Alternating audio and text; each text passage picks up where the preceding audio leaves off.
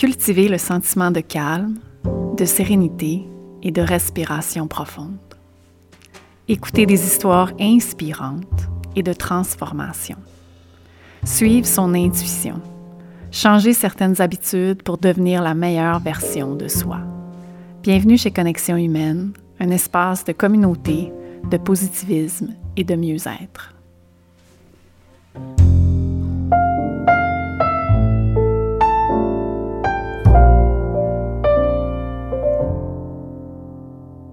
Alors voilà, c'est notre premier épisode. Assez fébrile et heureuse d'être dans vos oreilles. Le but premier de ce podcast, c'est vraiment de poursuivre le lien, la discussion, l'énergie et le sens de la communauté qu'on retrouvait euh, dans le studio. Souvent, les gens arrivaient quelques minutes avant le cours, jasaient ensemble. Ou encore, suite au cours du dimanche, j'offrais la tisane et une collation et des inconnus partageaient des tranches de vie pour quelques minutes. On s'entend, notre studio se retrouve dans un petit village, petit groupe intime, mais ça me rappelle l'essence du yoga.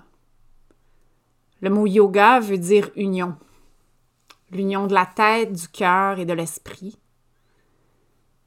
Et dans le contexte que je désire créer ici, c'est l'union de la communauté, du partage et de l'ouverture vers l'autre. Et c'est vraiment dans cette optique-là que j'ai le goût de poursuivre la conversation autrement. En vous racontant des histoires, la mienne, celle de certaines personnes qui ont croisé ma route depuis les dernières années. Dans le seul but de partager, inspirer, créer des liens et apprendre à connaître, que ce soit sa voisine, les gens dans notre communauté, et surtout d'entendre l'histoire derrière la personne que tu croises peut-être au studio. On a toutes des raisons différentes et valables de pratiquer le yoga.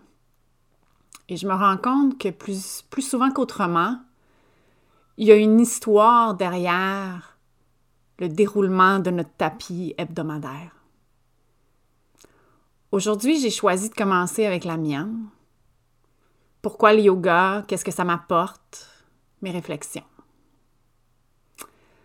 Le yoga pour moi, ça a débuté dans la vingtaine. J'y allais principalement pour améliorer ma forme physique, m'étirer. J'y allais aussi souvent accompagner pour m'aider sur le plan de la motivation. Ni plus ni moins, c'était une activité physique comme les autres. Un peu plus tard, j'étais davantage curieuse à explorer les autres formes de yoga. Je raconte souvent que mon premier cours de yin a vraiment été intense.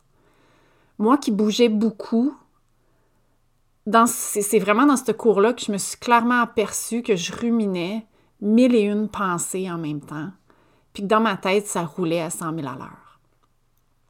Ralentir, respirer, s'étirer pendant quelques minutes et s'arrêter, c'était vraiment difficile. Ironiquement, Aujourd'hui, c'est une de mes pratiques préférées. Avec le temps, mes pratiques sont devenues plus à propos de calmer mon système nerveux, respirer adéquatement et prendre du temps pour moi. Et puis c'est vraiment là que tout a changé.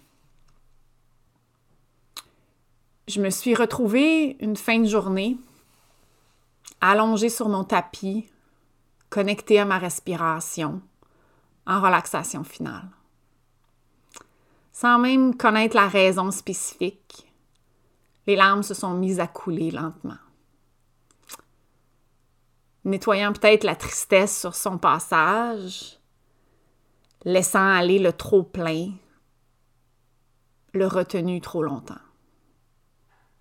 À ce moment-là, je sentais une, genre de présence plus grande que moi, un calme, le simplement être, c'est clairement fait ressentir. Et c'est là que j'ai commencé à y aller plus souvent. Je respirais mieux, ça l'évacuait le stress après une journée de travail, ça me permettait de rencontrer des gens de la communauté où j'habitais, puis ça venait équilibrer ma journée. Et puis à chaque fin de pratique, je prenais les dernières minutes pour écouter ce qui se passait à l'intérieur de moi. J'ai eu plusieurs réflexions sur mon tapis, comme celle de ralentir et avoir plus, souvent ce sentiment de calme intérieur-là dans une journée. À part quand je déroulais mon tapis, le reste de ma vie, à ce moment-là, ça se passe en cinquième vitesse. Je cherchais à ralentir en deuxième. Mais comment? Progressivement, un cours à la fois, un petit changement à la fois, j'ai modifié mon style de vie. Prendre du temps pour moi le matin, écrire dans un journal, marcher, mieux me nourrir, lire des livres inspirants. J'étais surtout axée sur la psychologie positive. Je voulais apprendre autrement, jaser de vraies idées, de vraies conversations. Et puis c'est à ce moment-là que j'ai commencé à me questionner sur ma carrière, mon travail, faire ce que j'aime, mais le faire autrement. Pour moi, contribuer, travailler en santé mentale ont toujours été des passions.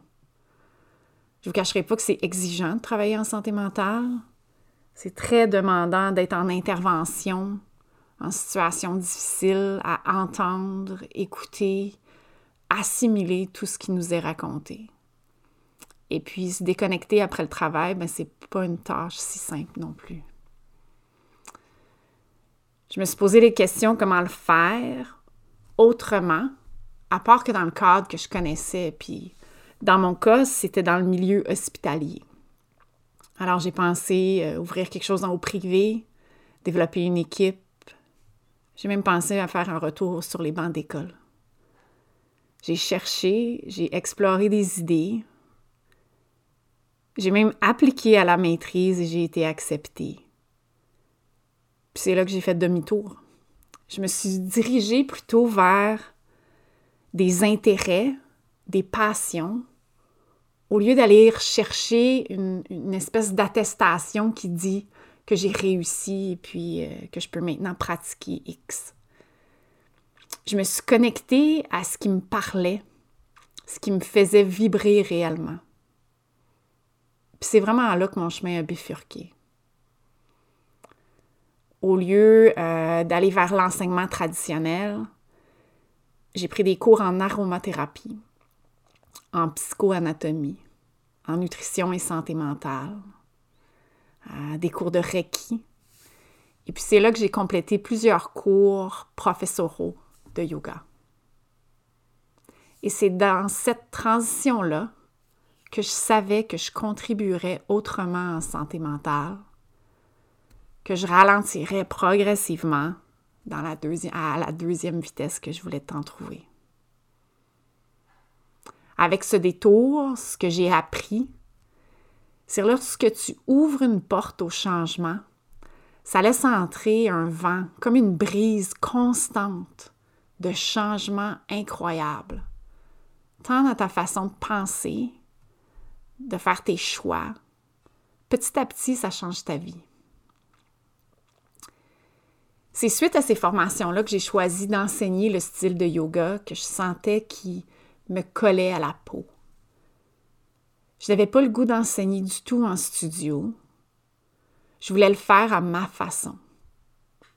J'ai commencé progressivement à offrir des cours, à en parler, à explorer sans vraiment avoir d'attente réelle. Et ensuite, je me suis lancée. Une boutique en ligne, des ateliers, des cours de yoga, des petits groupes, des contrats, des vraiment beaux projets. Et ça m'a donné le goût de poursuivre sur cette lancée. Tous ces changements-là ont eu un impact évidemment sur ma vie personnelle et mon couple. On s'est mis à discuter, à partager, à explorer où on voulait amener notre vie, puis quelles étaient les, prochaines étapes pour nous deux.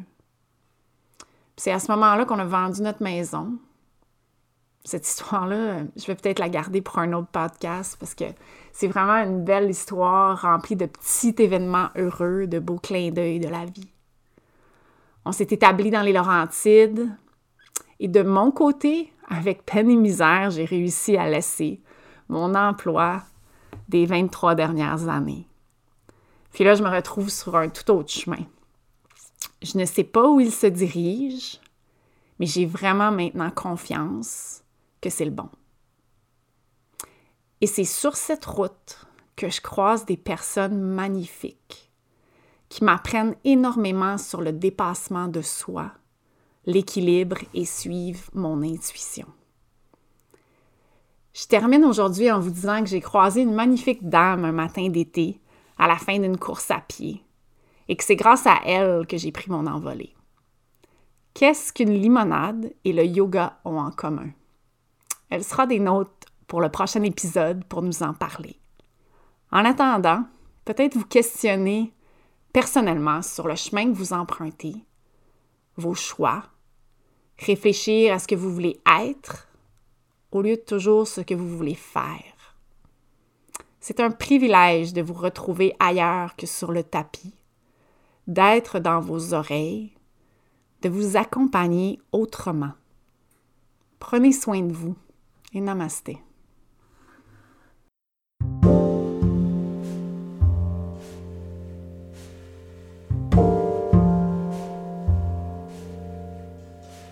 Merci d'avoir été des nôtres.